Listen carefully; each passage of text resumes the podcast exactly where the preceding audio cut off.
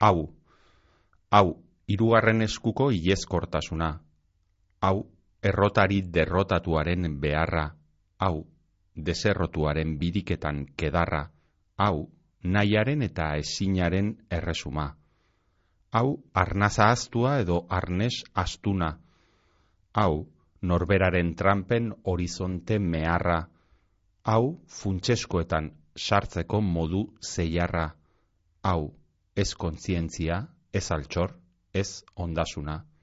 Bosta sola zaizkigun gauzen saindari xume, laua malkartxu, bisi nahi genukeena lau, ekintzarako zikiro, besoak antxume, guraso antzuak inkontzientziaren kume, da musorleak trentzatu gabeko zume, hitzak josi arteko, sosegu gabezia hau. Irakurrieran, Euskaraz argitaratuten dan literatureari buruzko irratzaioa, poesiaz, ipuñaz, elabarriaz, saiakeraz, antzerkiaz, iraganaz, orainaz, geroaz, urteetakoaz, egunerokoaz, bizitzaz, literaturea, euskeraz. Zeri idazten deutzagu Euskaldunoko geta bat mendean? Zer irakurten dugu? Liburuak berbagai, idazleak berbalagun, ordu betez, patxadas, prisabarik, Euskaraz argitaratuten dan literaturaz, gutaz, bizitzaz, Euskal idazleen elkartearen ekimenez, Bizkaiko foru aldundiaren laguntzaz, Bizkaia irratian, irakurrieran.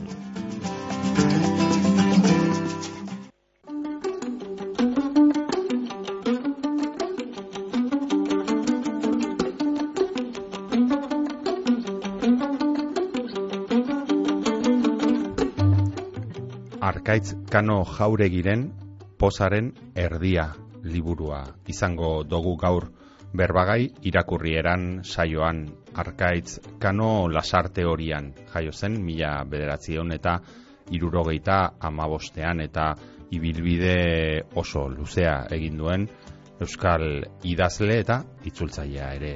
Bada literatura nezezik telebista eta irratian ere aritu da gidoilari lanetan mila bederatzireun da larogeita amairuan, gainera, mila bederatzireun da larogeita amairu urruti hartan, Zusa dizkarian ezagutzera emandako lubaki bandaren partaide ere izan zen eta orduz e, geroztik, mila behatzen dara, eta mairu urrun hartatik, idazle izateko autua egin zuen eta bide horri eutxi dio urte. zurte gaur arte zuzenbidean lizentzia duna da eta hala ere literaturan egin du bidea. Mota guztietako literatur lanak e, kaleratu dauz ipuinak, eleberriak, poesiak, kronikak, aurreta gazte literatura, antzerki lanak eta horrez gain ere beste idazle batzuen liburuak ere itzuli ditu. Guztira hogeitik gora liburu daude arkaitzkanorenak kalean. Horrez gain, hainbat literatur sari irabazitakoa ere, bada mila betzen da laroita amabian imagina ezazu euskadi, mila betzen da laroita mairuan donostia iria saria, laroita amazortzian Ignacio Aldekoa saria, Euskadi literatura saria ere irabazitakoa da ez behin bakarrik, ez bitan hiru aldiz baizik 2005ean belarraren ahoa liburuarekin, 2008an twist eleberriarekin eta 2008an orkestra lurtarra lanarekin. Eta arkaitz kanoren posaren erdia izango da gaur berbaga izango dugun eh, liburua sonetos osatutako poema liburua susak argitara eman berri dauena. Eta arkaitz ez jaku bakarrik etorri musika disko bat ere ekarri deusku, Rafael Berrio Donostiarraren Niño Futuro. Rafael Berrio esan bezala Donostian jaio zen mila betzen da eta iruan eta hiri horretan bertan intzen duela hiru urte bi mila eta hogeian.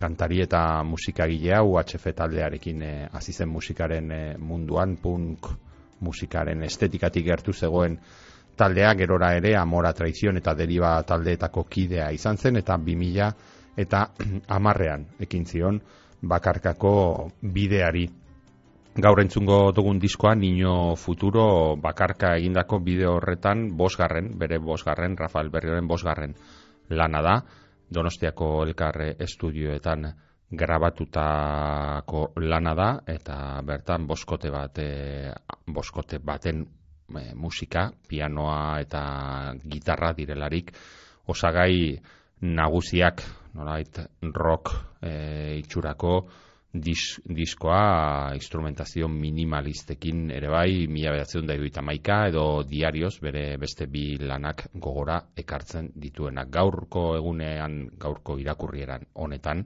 beraz, Rafael Berrioren, Niño Futuro diskoko kantak.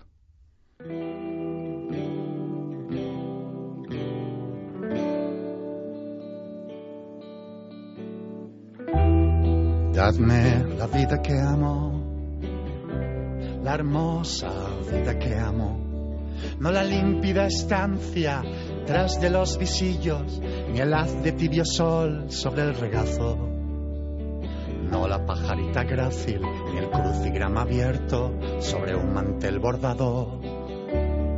Mientras el péndulo desata el engranaje del canto del cuco sino la vida que amo. La hermosa vida que amo.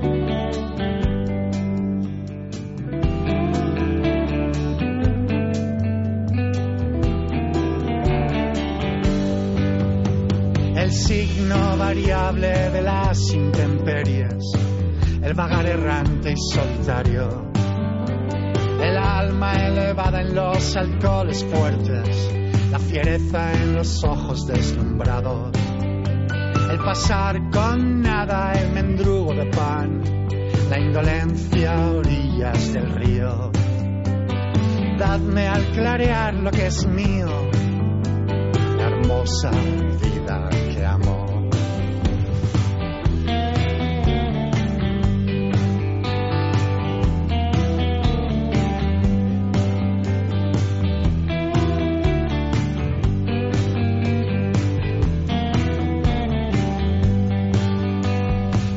De una tonada en el pensamiento, el espíritu burlón y contentado, la ocasión del hurto en las vueltas del camino, el ladrar del perro tras los alambrados. Arkaitzkano, ondo etorri bizkai erratira, irakurreran saiora, eskerrik asko gurekin tartetxo bat egoteko denbora hartzearen. Plazerra, mila esker zue, gombitegatik. Rafael Berrio ekarri dozu, Rafael Berrioren Niño Futuro diskoa, ez dakite nolaiteko lotura aurkitu diozun e, zure posaren erdia liburuarekin edo zergatik ekarri diguzun diskoa. Bueno, batetik bai, bera pandemia garaian hiltzelako eta, bueno, esan zen, ba, agurtu gabeko lagun hoietako bat izan zen, eta ez, garai hartan gertatzen zen, ezin zela agurrik egin, ezin zen hiledarik egin, eta, bueno, oso alde horretatik izan zen e, urte bete beranduago omenaldia izitzaion arte, bez, ez zen horrelako okasiorik izan, da gogorra izan zen, ez, ezagutu genuen ontzat. Eta pandemia garaian idatzi nuen ez, e, hasi nintzen ez behintzat, e, sonetoak idazten eta sonetoek ere baduten ez nola bait e, ba, berriok maite zuen klasizismo, dekadentismo horrekin zer ikusia, pues, iruditu zaite, bueno, egokia izan zitekela azteko bai. Hmm. Normalan hemen e, ohitura daukagu liburua ireki aurretik azalean geldi alditxo bat e, egiteko, hmm. ez? E, posaren e, erdia honen e, azala bereziki deigarria hmm. iruditu zaigu, ez dakite beti esaten dugu, ez? E, azalak ze garrantzia daukan, azken batean e, irakurleak ikusten duen lehenbiziko gauza izaten da, eta askotan, bakarra. askotan bakarra ere, bai. Tristea esatea, baina hala da, ez? Eta batzuetan ere, ez dakit zen batetan, baina erosteko, ez dakit, impulso hori, bulkada hori, igual, azalaren gatik, eta ez eh, barruan dagoenaren gatik, ero, hmm. igual, sorpresa hartuko du, ez dakit onerako edo txarrerako. Ez dakit zelan izan zen prozesua, ze, bueno, batzuetan e, idazleak bera proposatutakoa izaten da, igual, argitaletxeak ere bai beste batzuetan, edo, negoziazio zaila izan zen edo zelan izan. Ez kasunetan nagore amenabarroen estudiora joan ginen eta berak erakutsi zizkigun baz, ja eginda zeuzkan hainbat kontu, ez nik bere erakusketa batetik ezagutzen duen eta aspaldi begia botanion, ez irutzen zitzaizkidalako irudiak oso ez bakarrik ederrak, baizik azalgarriak, ze ez dira, ez dira denak izaten. Eta hoien artean ikusi genuenean e, erditik moztutako bi esfera eta bi esfera oso zituen gauza geometriko koloretsu hori e, izan zenolako bapateko, ez, e, maite mintze bat bezala mm. esatea, hau da, ez bakarrik irudia ederra delako baizik eta oso ondo dialogatzen duelako pozaren erdia tituloarekin, ez? Hor mm. badaude bi esfera muño batean, badirudi momentu batetik bestera erori daitezkela edo ez batek e, zinetika edo nolabaiteko mugimendua mm. adierazten du, bestea aldiz opakoa da bat urdina, gero erditik moztutako zera bat, bueno, bat zerbait, e, iruditzen zitzaidana oso bat zetorrena e, tituloarekin eta eta alaxe alaxe izan zen. Bere ara konpondu zenuten orduan ze batzuetan pentsatzen dut eh bueno, makina liburu idatzitako zara eta azale gematu dute mm, burua ustea, ezta?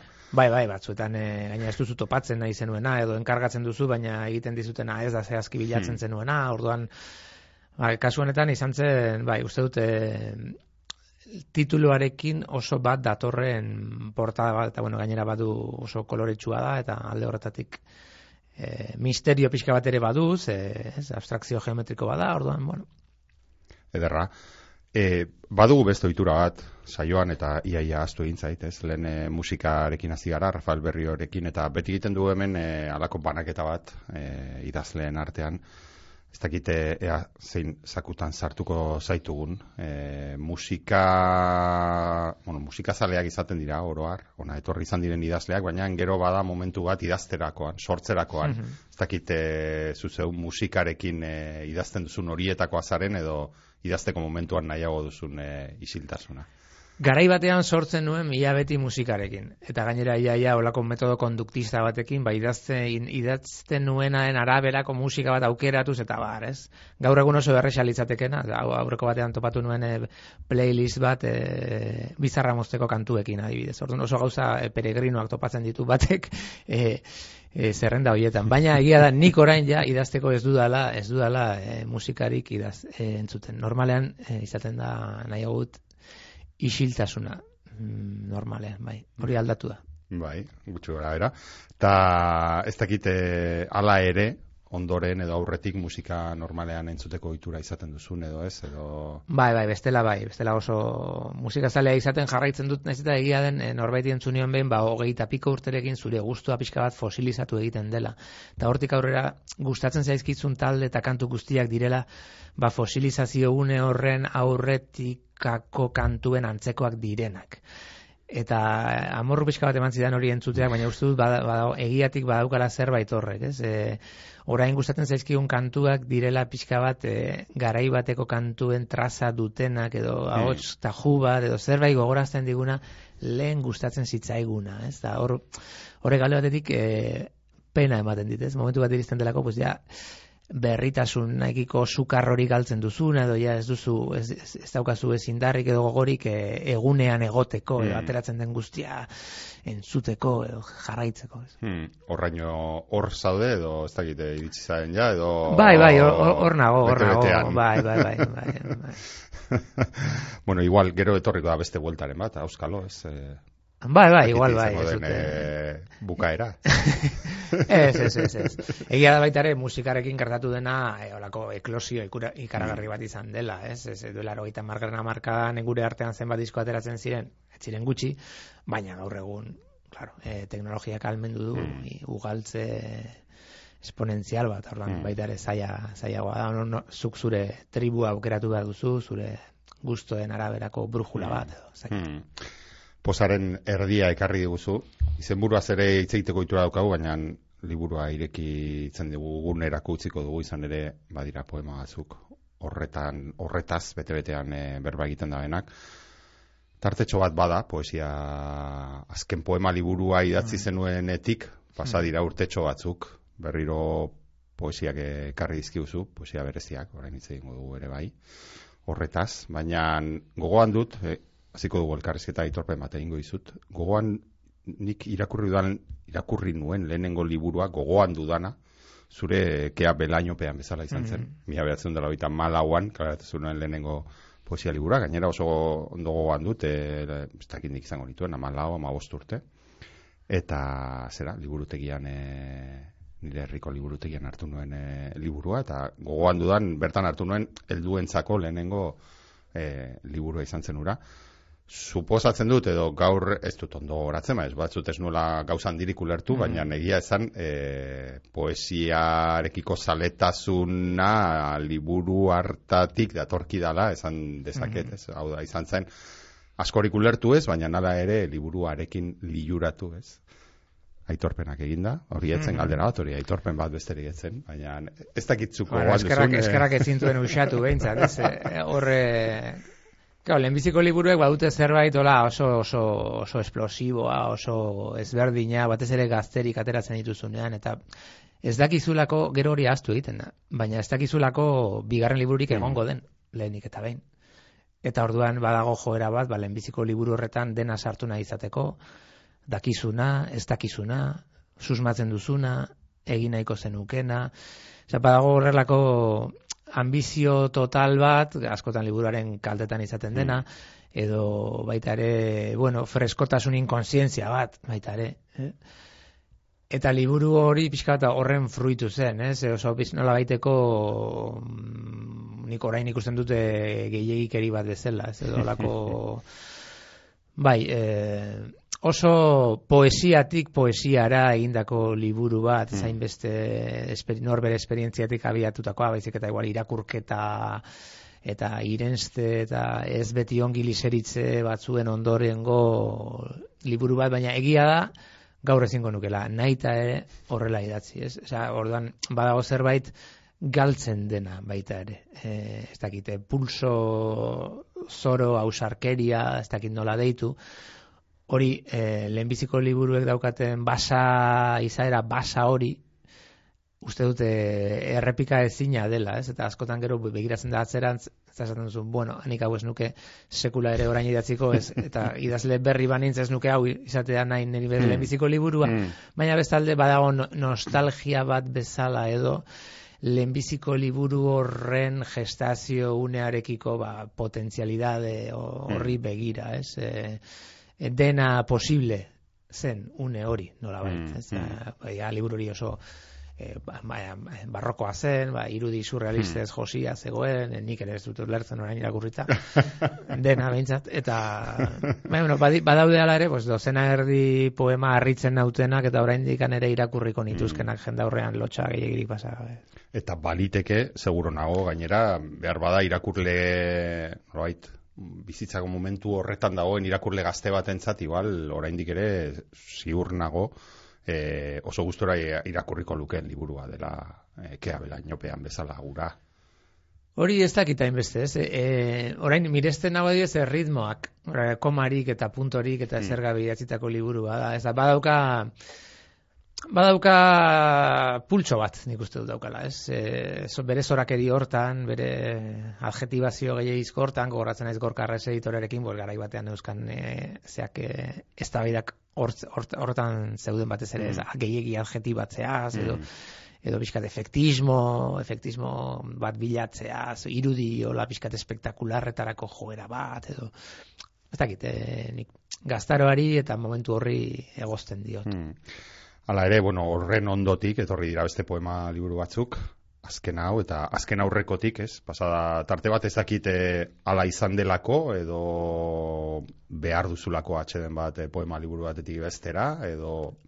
Behar dut atxeden bat, baina ez hainbeste. Hau da, e, gehiago izan da, ni poemak idazten jarraitu dut. Ez mm. diot, inoiz utzi poemak idazteari, baina gutxi, gutxi idatzi ditut. Mm. Eta gutxi idaztea aparte gertatu zait, e, idatzi izan ditudanak, e, pixka geratu direla umezurtz. Hau da, ez zeukaten libururik. Ez ziren liburu batean sartzen. Eta ia, idazten dituenean urrengo sortako poemak, ba, haiek hain ezberdinak ziren aurrekoekiko ez nuela, ez nuela modurik ikusten biek mm. telatupe berean bizi zitezen. Ez. Mm eta aldiz sonetoak almendu didana estrukturak hemen izan da pues, eh, batasun, batasun hori. Ba, Badauzkat poema pilo bat, izango liratekena posaren beste erdia, baina ez dakit eh, asmatuko dudan artikulatzen horiek.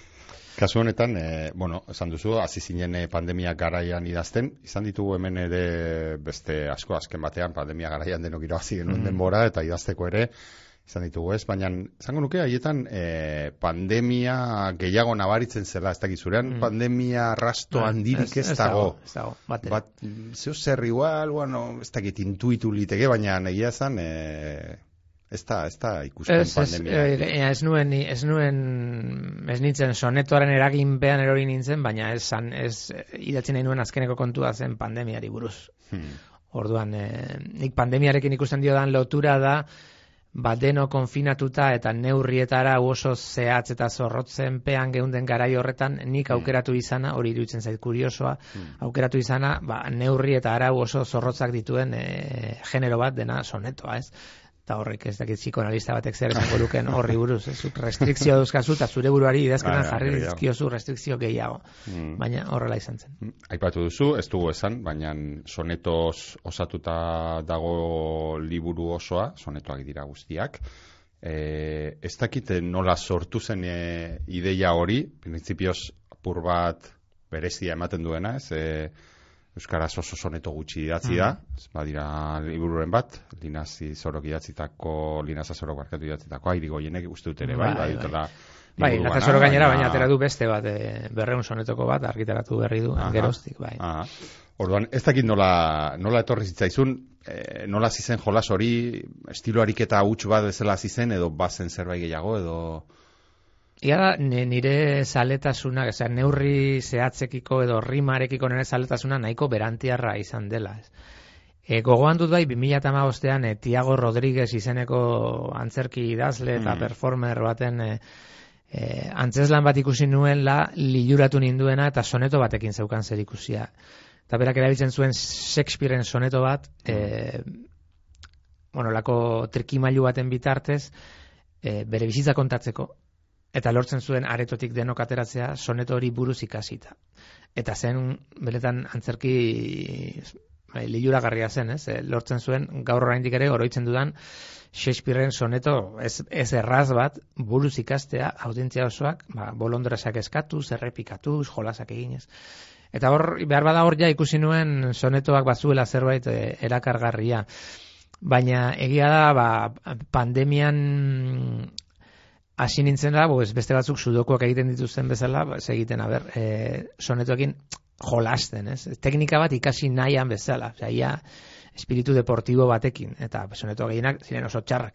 Baina, e, pixkanaka, uste dut, ba, joan nintzela mekanismo horiek e, begiratzen, eta eta e, e, ohartaratzi zidaten beste idazle batzuek, eta egia da, pues, adiktiboa dela. Hmm. Eta sonetoak badauka zerbait, adiktiboa, ba behin sartzen zerenean barruan ikusten duzulako ze ongi dagoen pentsatua, diseinatua, eta gero badauka baita ere, nolabait, e, karo, amairu garren mendeko, et, e, teknika bada. Horren badauka zerbait baita ere, ba zure, ezakit, igual zerbait psikologikoa eta oso, oso tontoa da, baina ba, duela zazpireun, sortzireun urteko zure kolegekin nolabaiteko dialogo fantasmagoriko bat ezarri duzun sensazioa eragiten dute baita ere, ez? Zatea, bueno, zerbaitegatik iraundu, ez? Honek badauka zentzu bat, badauka diseinu bat, ez? Ba, Rolls Royce bat bezalakoa da, badago zerbait osondo pentsatua errimetan, errimen variazioan, e, neurrian, bukaerako pun, kontrapuntuan, orduan, e, egia da badaukala zerbait, e, esan bezala adiktiboa. dena, Mm.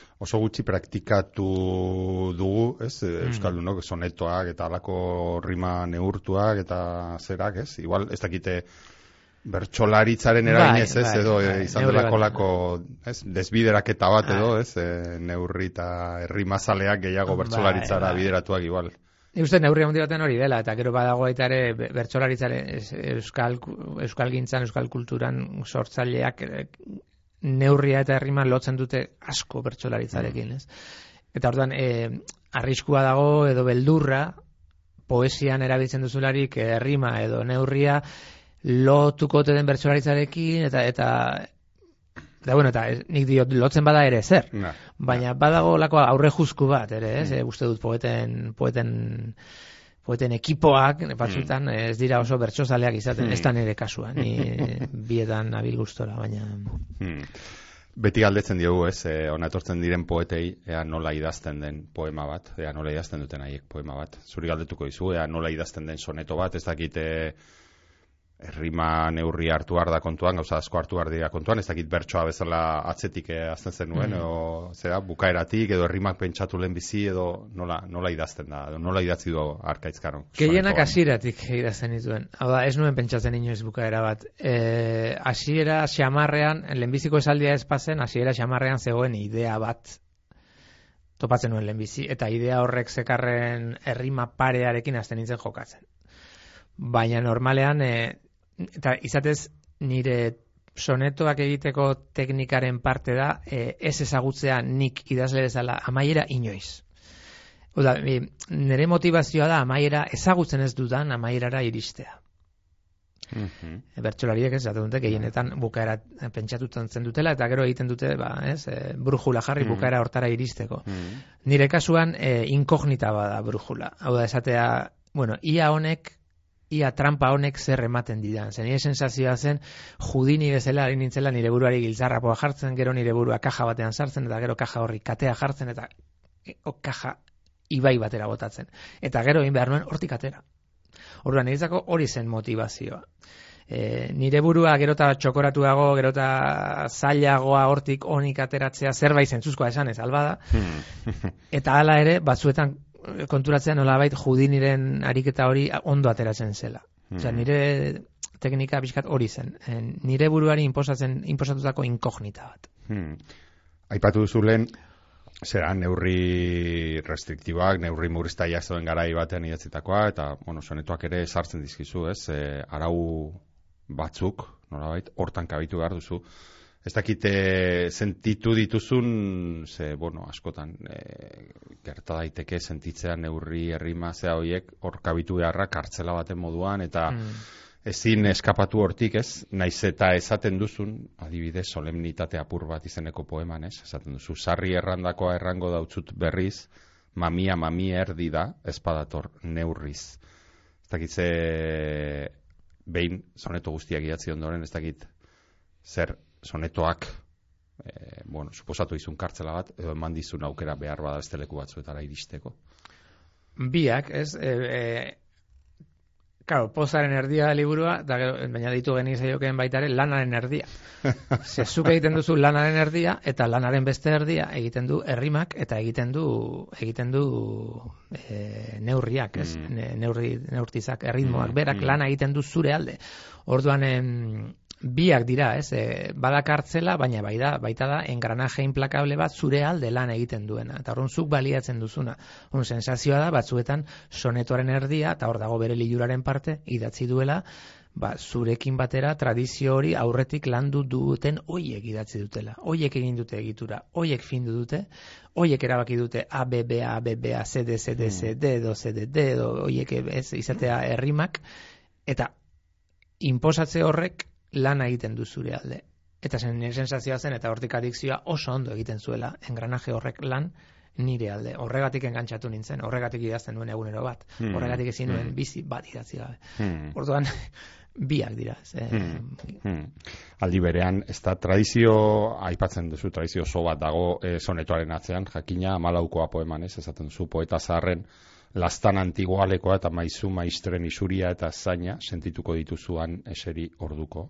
Beraz soneto hauetan eseri hmm. orduko. Horrek ere bueno ez dakit lagungarri eta aldi berean ez dakit pisu ere iz, e, izan duten jo nire aurretik e, zenbat eta zenbat poeta hondik zenbat eta zenbat soneto ezagun dauden, edo oso potenteak dauden, ez? Eta ara, nik ez du pisu bezala sentitu, ze azkenean, e, a ber, nik eh, asiberri, asiberriaren sonetoak egin ditut. Hori, hori igual lehenbiziko gauza esan behar dena, ez? Osa, sonetoa bada gauza bat, berez, modu purista batean ulertuta, ba, nik ez ditudan, betetzen ez ditudan hainbat arau dituena, oza, dibidez, e, neurtitz bakoitza bi emistikiotan modu oso hmm. zorrotzean banatzea, edo izatea, bos, baitzuk oso puristak direnak, esango dizute ez ez, baina amaika zilakoa ez bada, ez da sonetoa, hmm. edo amarrekoa ez bada, ez da. Hmm. Ko, nireak alejandrinoak dira, denak bez traizio berantiarrago batetik, hmm. eta beraz amalau, amalau silabakoak dira, dira amalau, bidarra amalau, eta horrek erraztu dit. Saiatu nintzen egiten bestelakoak baina ez nuen, ez nuen ere arnasa topatzen eta ez nuen ere esaldiak eta jutzeko modurik topatzen. Orduan, topatu nuena nire arnasarekin bat zetorren sonetoa, ba, Alejandrinoa zen amalaukoa, amalau bider amalau. Orduan, e, ba, bueno, esan dezagun, e, lehen urratxetako soneto gile etzat daukadala nire burua, ez? Eta alde horretan, ba, Hmm. bueno, ba, e, muga hoiekin eta modu jostari batean baita ere egindako lana da, saiatuz bilatzen e, ikasketa prozesu horretan nire burua harritzen saiatzen, eta hori da gero eta zailagoa dena idazle bezala urteekin, ez? Zerbait idatzi eta tarteka zure burua harritu.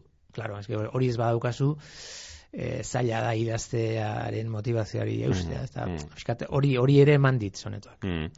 Zure azalpenak entzun da, seguro entzuleri, entzuleren bati baino gehiagori etorriko zitzaizkiola burura instituto garaiak, ez, eta sonetoak zer diren, eta ez, alako, ez dakit horrek eh, alde do kontra, ez dakit, eskuntzan jaso, nola jaso dugun literatura, nola jaso dugun poesia, sonetoak, eta hoiek ikasi beharra, neurriak, eta izenak, eta ez dakit zer, ez dakit horrek alde do kontra, kontra egiten duen. Pues, eh, ziurazki kontra, ez? Ni neronek ere aurre juzko asko nituen sonetoekiko, eta konturatu naiz nire kolegek eta nire ohiko irakurleek ere badituztela, ez? Oza, inevitablea da, liburu hau irakurriko dute, ba... en fin, ez dut zango eskuetako batzekin, baina, bueno, eh, kuadrilla baten eskuetako eta hanketako batzekin kontatu daiteken ze kopurua da, ez? Bai, baina egia da, neurri handi batean dala aurre, aurre juzkua da, ez? Lotzea gauza oso solemne, oso naftalina, oso, ez, garai bateko, oso emeretzi garremendetik dena atzerakako gauzekin, edo dante, edo... Hon- nik horren aurrean bi, bi argudio edo ematen ditut, ez? Bata solemnitate apur batek ez digu kalterik egiten, hau da, pixka bat reibindikatzen dut batzuetan solemnidadea, eta beste batzuetan reibindikatzen dut solemnidadea, solemnidadeaz barre egiteko ere. Ez? Edo, esateko, bueno, idatziko dut e, frogatu robota etzarela e, esaten diguten e, horri buruzko e, a- esaldi amorragarri hori interneten errepikatzen dena bihurtuko dut soneto. Hmm. Orduan pixka bat bai- baita ere e, gaitegia aldatu sonetoari emateko beste beste igurtzi bat, ez? Ah, Orduan, e, claro, soneto azkenean tresna bada. Egia da, liburu buruz hizketan gehiago hitz egiten da teknikari buruz, e, poemek diotenari buruz, ezin bestean, baina azkenean importanteena, ez da errima edo ez da zenbat lerro dituen, baizik eta zer kontatzen ari garen, no? Mm. Esan behar dugu oso liburu ea, zera, irakurle gehiago animatzen diren irakurtzera, uste dut asko izango diola, baina nala ere oso liburu jostagarria da, oso gozagarria da, eta batez ere, edo, bueno, batez ere ez dakit, baina osagai oso garrantzitsua da, hizkuntzarekin dagoen Mm. jolasa, ez, supadatzen dut hemen, normalean poesian egoten da, ez, hizkuntzarekin asko jolasten da, e, asko tolesten da hizkuntza edo asko eramaten da leku batzuetara besteetara, baina claro, hemen sonetoak eta erriman eta neurrian sartu beharrean eh, hizkuntzaren hizkuntza asko menperatu behar da, ondo menperatu behar da, esateko moduak asko menperatu behar dira eta hori nabaritzen da. Batze dute erronka handia dela, ez, alde horretatik ere bai, ez. Bai, bada, esaldiak eraikitzeko ere modu azkenean herrimak Mm. mm. behartzen zaitu beste modu batera edo, ordena aldatzera edo badauka zerbait jostagarria, baina egia da, e, ba, sonetoa klasiko, klasiko hori amaikakoa edo ez errespetatzeak eman dizkidala hiru silaba eta horrek gehiago, eta horrek ahalmendu dit e, esaldiak ez izatea horren trinkoak. Ez, Mm. mm. bada, sonetoa lortzen da, lotzen da e, idazkera oso trinkoarekin Hmm. edo e, aditz trinko asko erabiliko zenituen, Hmm. ba ez, ez ditut aditz trinko. Egiten dudana da, e, esaldia eraiki errima horren, korse horren eta em, metraje, deitu dizegun horrela, Hmm. horren baitan. Baina behar bada soneto batean esaldi bakarra dago, eta irakurri zitekeen, irakurri, irakurri daiteke soneto zenbait e, prentsako artikulu labur bat balira bezala Hmm. nun eta ez leudeken amalau horiek dauden bezala moztuta, Hmm. baizik eta denak segidan emanik. Hmm. Ez? Orduan, e, saiatu naiz teknika ezberdinak erabiltzen eta baita ere pixka difuminatzen e, sonetoaren zera hori, ez? Egia, e, behar bada dosifikatu beharreko liburu bada, ez? Igual, e, farmazeutikoa jarri beharko luke hor, pegatinatxo bat, esan ez, bueno, egunero bat edo bi edo kontuz honekin, ez? Baina iruditzen zai baita ere, hasieran arrot suerta, eta irakurle asko kala esan didate, pues, hasieran arrot suertatzen den hori, ba, pixkanaka hartzen diozula trukoa edo, ez? Eta esaten zu, ah, bale, badakit nire buru barruan bederen nola irakurri beharko nuken hau, ez? Edo non, non egin pausa, edo... Eta alde hortatik, eh, importante da puntuazioa oso. Osa, Mm. e, koma bat eh, ongi jartzea soneto batean, pues badalako pixkat eh, ez da dira izan peaje, baizik eta atxeden leu, Hmm. gune bat, ez? Hmm. Eta o, hortan ere saiatu naiz. Hmm.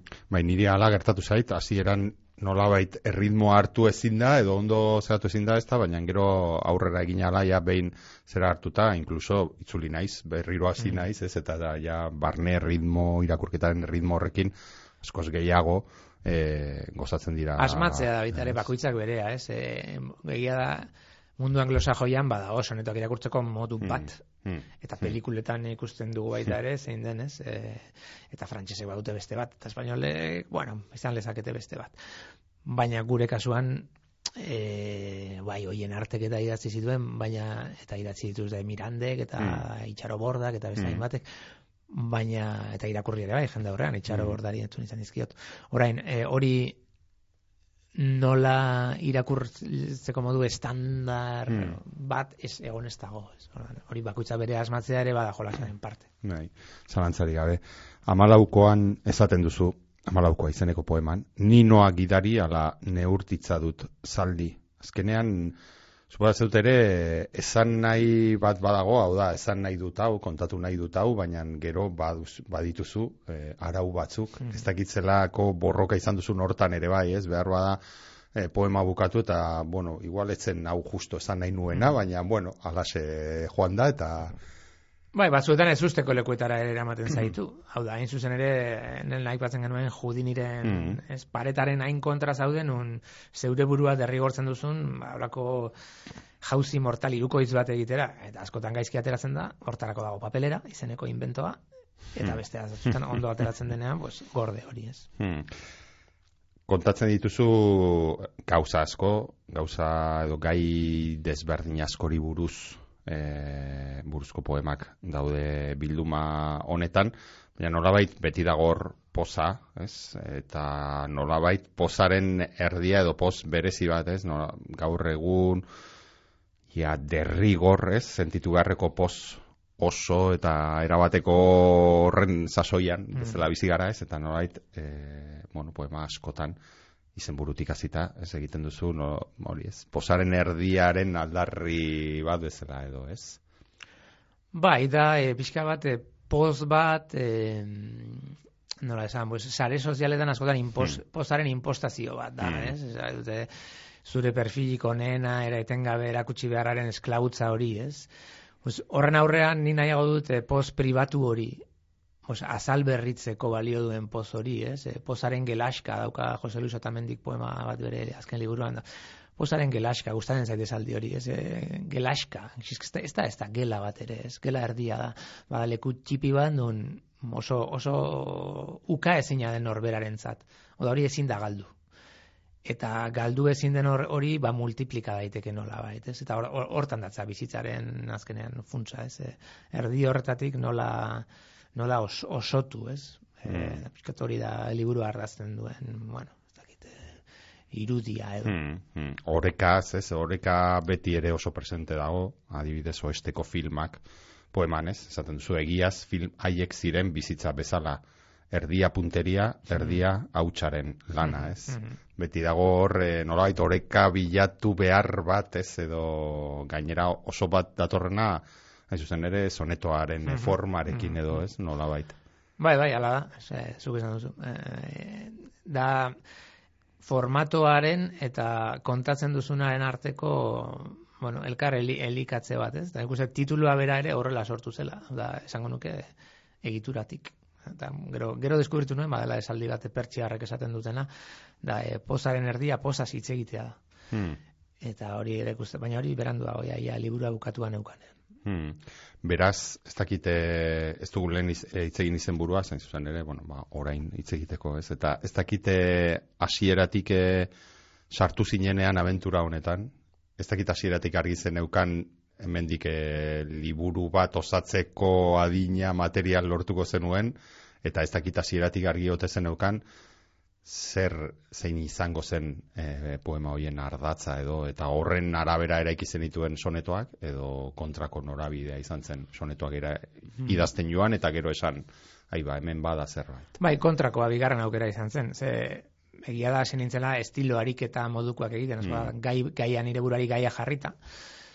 Eta momentu bateak, hau, poema gehienak gutxi batzuk eratu dira, baina gehienak kanpoan daudez hone, e, liburuan agertzen diren gehienak ja dira, pues, teknika pixka bat hobeto menperatu guzten nuenean idatzitakoak, ez, bigarren fase horretan, eta hor ja, bo, gehiago ikusten da, ba, norbere gaitegi autobiografikoa, eta ez hainbeste ariketa estilistiko bat, ez? Eta ba, horregatik ba, lehen aipatzen zenuen oesteko filmak mm. horrek ba, badu aurtzaroko oroitzapenetik, ero badira hainbat poema nahiko kontemplatiboak edo direnak, mm. edo naturari begirakoak, edo iriari begirakoak, eta gero ba, norbere, norbere neurosietatik eta mm. abiatutako beste hainbat. Ez baude gero batzuk, gehienak solteak dira, baina badaude bakar batzuk ba ezkerreskuin e, elkarrizketa egiten mm. dutenak e, ba filiak eta fobiak mm. edo mm. eta hirugarren sail sail bat badago ba poema bat baino gehiago, mm. soneto bat baino gehiagoko sortak, ba, likantropiari eskainitakoak edo. Aztertuko ditugu horiek banan-banan, haurtzaroaz eh, oesteko filmetan bakarrik ez, plastideko, edo bolatokia ere mm. badago, ez dakit, ez du, ez du esango iaia atal oso bat osatzeko moduan, mm. baina badira poema batzuk, ez? Aurtzaroaz ez dakite zelotura egin duzun hor eh, zure aurtzarorako buelta, buelta horrekin, ez dakite nola bai, izatez, norraino. Beste egitura bat zeukan liburuak hasieran, poem, eh, soneto gehiago zeuden eta Leire López editorearekin izketan, erabaki genuen azkenean, ez eh, ba, aurtzara hori eskenitako atal oso bat zegoen. Aha, Eta erabaki genuen, bueno, ba, hori bizka bat difuminatzea eta poema guztiak segidan ematea. Baina egia da, hasiera partean geratu dira bizpairu iruzpaldau, mm e, aurtzarako. Egi, egia da, ez dagoela poema liburunetan ezer, nik aurretik landu ez dudan gairik ez dago. Hmm. Hau da, gehiago izan da, esatea, lehen itzegin, lehen kezkatu izan nauten, lehen idatzi izan ditudan gaien inguruko, hoietan, hoiek eh, ekarriko ditut, baina beste teknika batekin, ez? Ba, pixka bat, e, pintore batek bezala, ez? E, beti bueltatzen dela bere, hmm. bere bodegoietara, bere biluzietara, bere historietara, baina, bueno, egin beharrean oleoan, pues, orain egingo ditute akuarelak edo alderantziz, ez? Piskate sensazio hori izan dut, ez? Eta, hmm. bueno, honi buruz egin dut, bai, baina ez modu honetan, ez hain modu ustez zehatzean, ba, saian adin. Hmm. Beste kezketako bat, normalean poeta guztien poemetan agertzen dena, ez da hain zuzen ere, hori poeta ofizioa edo poesia mm. bera, ez, edo bada oso esaldi eder bat, liburu finegiak idazten dituztenez, alabak amari oparitu dio novela, ez dezan pentsa meekiro maite duela poeten sena izeneko poesian. Hori beti e, presente egoten den gai bat da, ez da normalean e, poeten e, zera, e, poemetan poesiaren inguruko, edo, bai. meta poesia pixka bat, ez? Bai, eta, eta bitxia, hoien artek mila zeireun da berrogeita mazazpian idazi zuen lehen soneto hartan ere, badago, ari, ari, hausnarketa bat soneto gintzari buruz. Eta e, bitxia da, ez hori ere, e, inevitablea da, bizkate autorretratuak egiten dituzunean, eta guk autorretratuak egiten, di, ere, egiten ditugu, edo batez ere igual mm. autorretratuak egiten ditugu, pues e, inevitablea da zure ofizioa agertzea, ez? Eta zure ofizioa askotan nire kasuan izaten da, ba, e, urbilpen, ironiko batekin, ez? E, besteak beste poesia espaita ofizio bat edo ofizio hmm. izatekotan xeleberea da, hmm. edo ofizio intermitentea da, edo deitu nahi duzun bezala. Hmm. Humanismoaren inguruko edo humanismoaren aldeko aldarri batzuk ere badira, igual gero eta, bueno, ez dakik gero eta presentago daude, baina segurazki gero eta presentago egongo dienak eh, makinek terrenoa irabaziala, ez? E, frogatu robota etzarela adibidez e, poeman edo gero aliz eskailera mekanikoan poeman ere agertzen dira olakoak, ez? E, orain e, nik egingo ditut galderak bestela nola erdietx automatak humanokota frogatuzuk bada pertsona bat etzarela. E, ez dakite bueno, kezkatuta esan nuen, kezkatuta igual ez, baina e, ez dakite baduzun iritzirik, gainera zer datorkigun, hau da, biharko poemak e, oraindik eh, humanoek idatziko ditugun edo mm. makinek dagoeneko idazten dituzte. Mm. Ez dakite horri kezkaz edo nola begiratzen diozun. Nik eskatzen dagoena ez da inbeste e, makinek idaztea. Ze, zuk diozun bezala makinek aspaldi idazten mm. dute. Osea, nire, nire kezkagarria eta gero eta hobeto idatzi eta itzultzen dute. Niretzat kezkagarria dena da e, makinek gure ordez idaztea. Hmm. Ez da gauza bera. La gauza bada makina batek eukitzea gaitasuna idazteko oso ongi. Beste gauza bada makinak gu jada ari garela makinen ordez idazten edo haie gure ordez baino gu haien ordez. Hau da, haien manupean. Hmm. Esan nahi dut. Oso adibide simple bat, e, marrazkilariekin gertatzen dena. Eta marrazkilari, komikilari batek esan zigun, eta da, zuk e, laroi garren amarkadan internetik etzenean, gordezen zenuen etxean album bat zeneukan. Txakurrak, taka, taka, taka. Mm. E, aldizkarietatik rekortatuak. Nork bere aldizkarietatik, nork bere kuadroetatik. E, kotxeak, beste karpeta bat, kotxez bete. Orduan, marrazkilari horrek kotxe bat behartzuenean, hartzen zuen bere karpeta, eta marrazten zuen bere kotxea. Gaur egun gertatzen da, Googleen sartzen duzu e, zakur bat, zakur bat e, arraza jakin bateko, eta agertzen zaizkizun lehenbiziko amarretako batekin geratzen zara beti, eta hori marrazten duzu. Hmm. hori espada, makinen lana guk egitea, hau da, guk makinek emandakoa idaztea, hmm. marraztea, pues, esango dizeazu zer den, ez? Osea, zenbat liburu idazten dira gaur egun informazioa internetetik atera gabe? E, eta zein, ze kontraste ematen zaio informazioari, zenbateraino kontrastatzen dugu hori egia den ala ez. Neke hori hartzen ote dugu gure gain. Informatzen, mm, dokumentatzen mm, ari garelarik. Ez, gutxi, ez nahikoa. Orduan, e, larriena ez da makinek idaztea, baizik eta makinek gure ordez idaztea, edo gut jada makinen ordez haiek nahi duten nahi dazten mm, aritzea. Mm. Hor dago, hor dago, ez da behan, ez dago, so interesgarria. Mm jarraituko dugu harretaz, ze, seguro gainera geroz eta azkarrago doan kontu bada ez, zuzen era Alice Eskailera mekanikoan e, horretan ere e, aipatzen aipatzen duzu ez, e, horrentarik baote da bat ere abaian adar gardenak ditu datorkigun zezenak, ez dena bizkarrean apartatzen ez denak.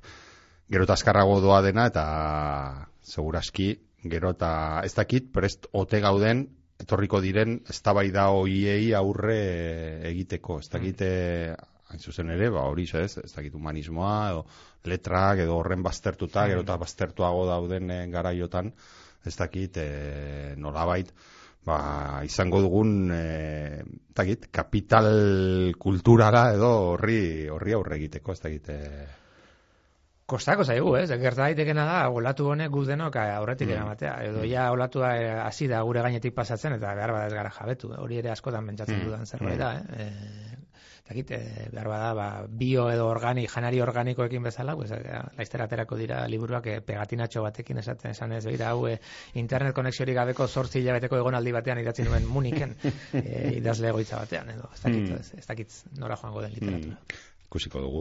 Lehen aipatu dituzu, e, nolabait badirela hola sailak edo zail bat osatze duten poema, hiru hiru lau poema osatutakoak edo bi poema elkarrekin dizketan e, ari direnak, e, bueno, lehen ere esan dute, ez, bueno, nire oso liburu ederra iruditu ze, baina esango nuke goia, esan badezak eta, ba, esango nuke goia jotzen duela zailoietan edo niri mm beziki oso, in, oso potenteak iruditzen zaizkitze, uste dut horre nolabait hartu duzula, ez dakit, darabiltzun momentu horretako forma eta gaia eta, eta horri zukua, atera diozula azken tantaraino ez, mm. eta oso ederra da adibidez eh, likantropiarena, ez gizakia, berriro ere oreka, esango nuke ez gizakia eta mm-hmm. piztiaren arteko bai.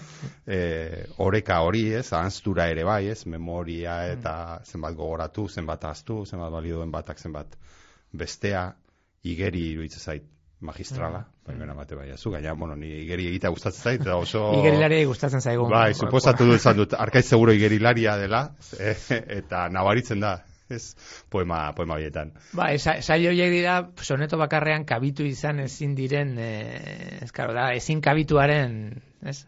Zato saiatzen itzen bat, ba, ezin zen kabitzen, likantropia etzen bakarrean kabitzen. Orduan hor nere burari baimena ematen nion segitzeko. Ezta behar bada hoe dira, pues pues nire enak edo autobiografikoenak mm. eta igual behar bada horregatik eh esposizio maila horregatik edo gogo edo grina horregatik, ba bueno, eh badukate eraginkortasun bat edo. Hmm. Eh, takit, eh, bueno, zure kalde, zuk egiten duzun galdera bat egingo dizut, zure poemetako batean, onik heldu ziren bukaeran azkeneko poeman, hmm. ez? Hor egiten duzu galdera bat. Zer egingo dugu orain haiei begira, belaunaldi berri eizo, liura ala astora. Hmm. Zer egingo dugu? Nik liuraren alde. Ez dut esango hemen eh, liurarik ez, ez esango nuke liurarik bai. Bai, bai, dudari gabe. E, baina, egia da, batzutan e, denboraren igaroak ematen duela batzuetan, ba, etxipenareko eko tentazioa edo ez, badago este poemaren bat, amore emateari buruzko pare bat hmm, poema badaude, hmm. ez, horren, e, e, zenbateraino zure bokazioari eutxi edo segi edo kinka hori deno bizi dugu, ez? E, izan idazle edo beste dozein arlotan ba, urteekin zer ikusi, biologiarekin zer ikusi mm. daukan zerbait, ez? Ba, uste dut ez dela inoiz galdu behar e, liluratzeko eta are gehiago batzuetan zure burua derrigortu behar duzu e, astoratuta sentitzen zarelarik e, lilura horren alde lerratzera. Hmm.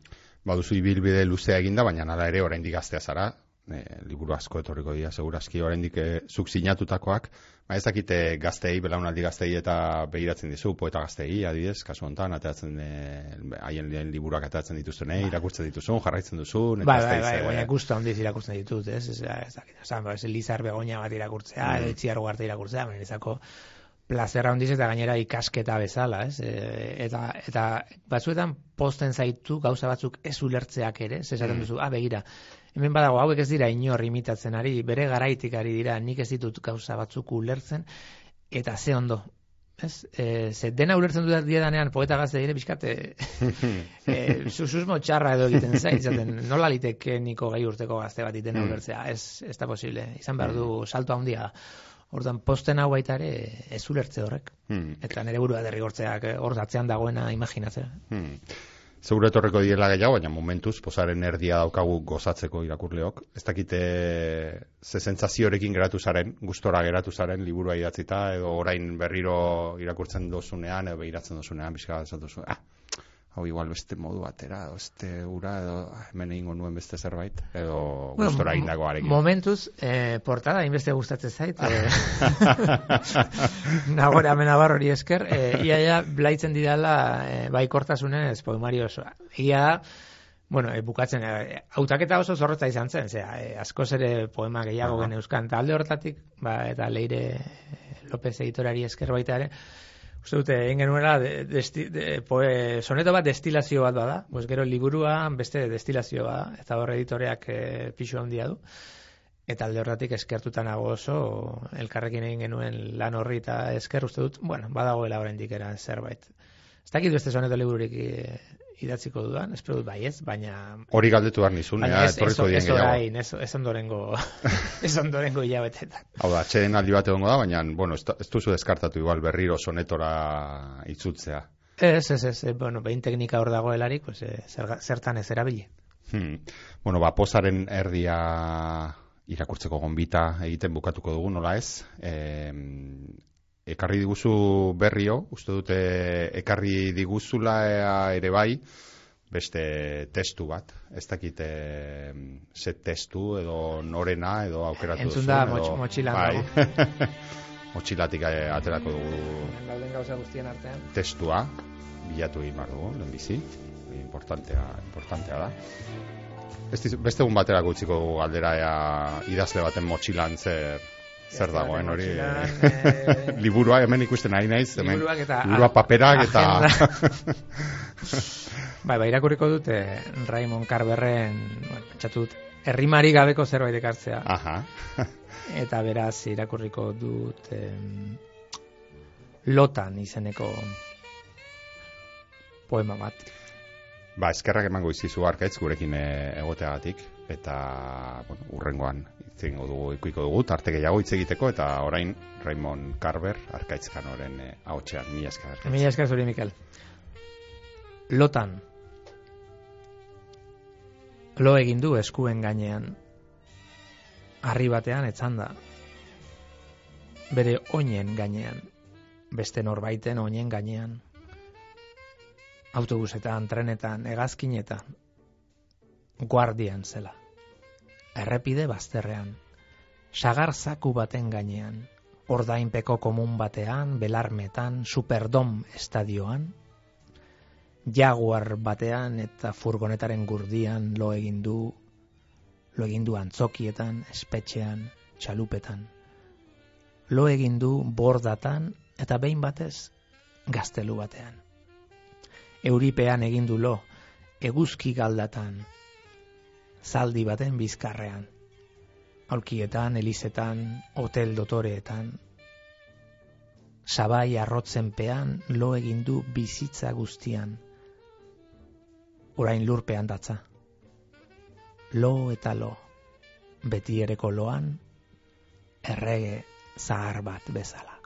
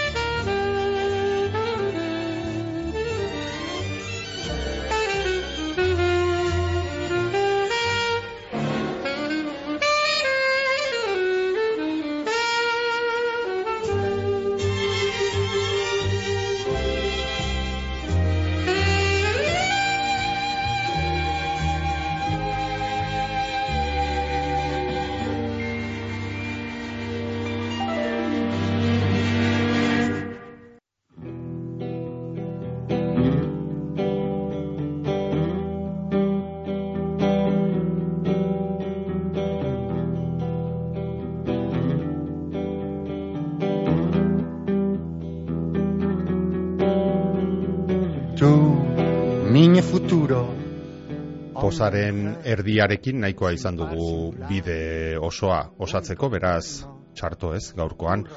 Arkaitzkan horekin izan gara, posaren erdia liburuaren inguruan berba egiten eta hortze utzi digugu gonbita liburua eder eta berezi hau irakurtzeko. Datorren e, astean ez gara hemen izango, izan ere aste santua datorkigu eta orduan opor txiki batzuk hartuko ditugu. Aprobetsatu beraz egun, egun libre hauek e, irakurtzeko entzule eta oporren boltan hemen izango gara berriro irakurri eran saioan Euskal Idazle elkarteak Bizkaia irratearekin batera e, antolatzen dauen literatureari buruzko saio honetan. Bitartean esan bezala aprobetsatu eta oporretan asko irakurri vagabundos, misantrópicos, filantrópicos, sanguíneos, biliosos, tartufos, trileros, y más, anacreónticos, falsarios, cargantes, enteros, gente del bronce, hijos de tal, ninfas, etairas, balas perdidas, crápulas, mesalinas, monstruos disformes, horca y cuchillo, nobles, altruistas, de uvas a peras, morralla, los más bellas, vestales, venuses, amazonas, doñas y lobas, furris, villanos, autómatas, escorpiones, seráficos varones, escolopendras degeneradas, nocherniegos de corazón, chulos de puta, perversos, asnos, gurús, espantapájaros, cínicos, platónicos, hadas, madrinas, remiendavirgos, malmaridadas, endemoniados, endemoniadas, adonis, polifemos, cobistas, palaciegos, fans, estiraleditas, mariólatras, decimonónicos, echacuervos, abastardados, magistrados, policías, descuideros,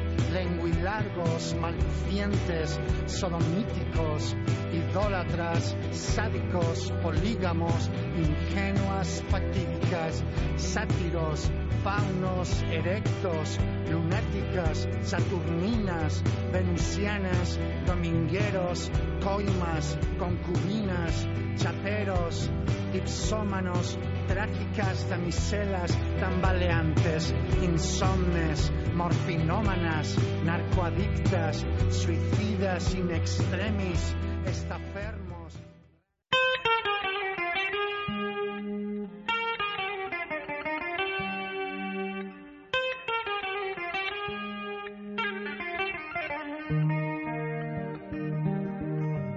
Hau izan da gaurkoz irakurrienan saioak emon dauena.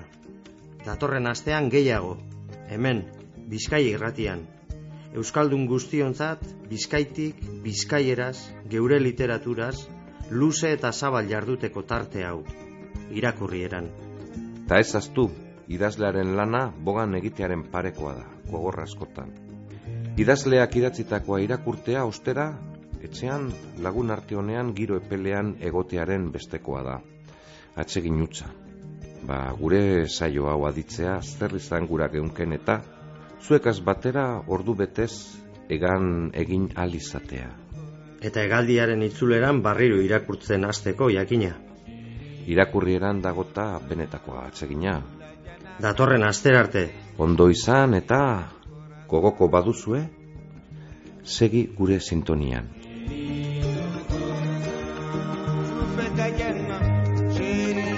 Yeah, that'd be